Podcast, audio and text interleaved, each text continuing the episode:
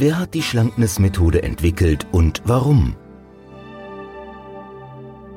Der Life-Coach und medizinische Hypnotiseur Reza Hoyati hat das Schlankness-Programm auf Grundlage seiner jahrzehntelangen Erfahrungen und Forschungen im Bereich Ernährung, Übergewicht und den damit verbundenen psychischen Begleiterscheinungen entwickelt.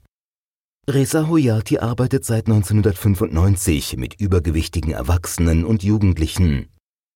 Seine Erfahrungen mit widersprüchlichen Diätprogrammen veranlassten ihn nach einer wirkungsvollen und dauerhaften Methode zu suchen, die Gewohnheiten leicht und mühelos zu verändern und das Wohlfühlgewicht dauerhaft zu halten. Nach intensiver Forschungsarbeit entwickelte er die Schlankness-Methode. Neben der Arbeit als Entwickler der Schlankness-Methode ist er der Leiter des Instituts für Kommunikation, Coaching und Veränderungsarbeit in Kiel und hat sich auf das Thema Abnehmen ohne Diät spezialisiert.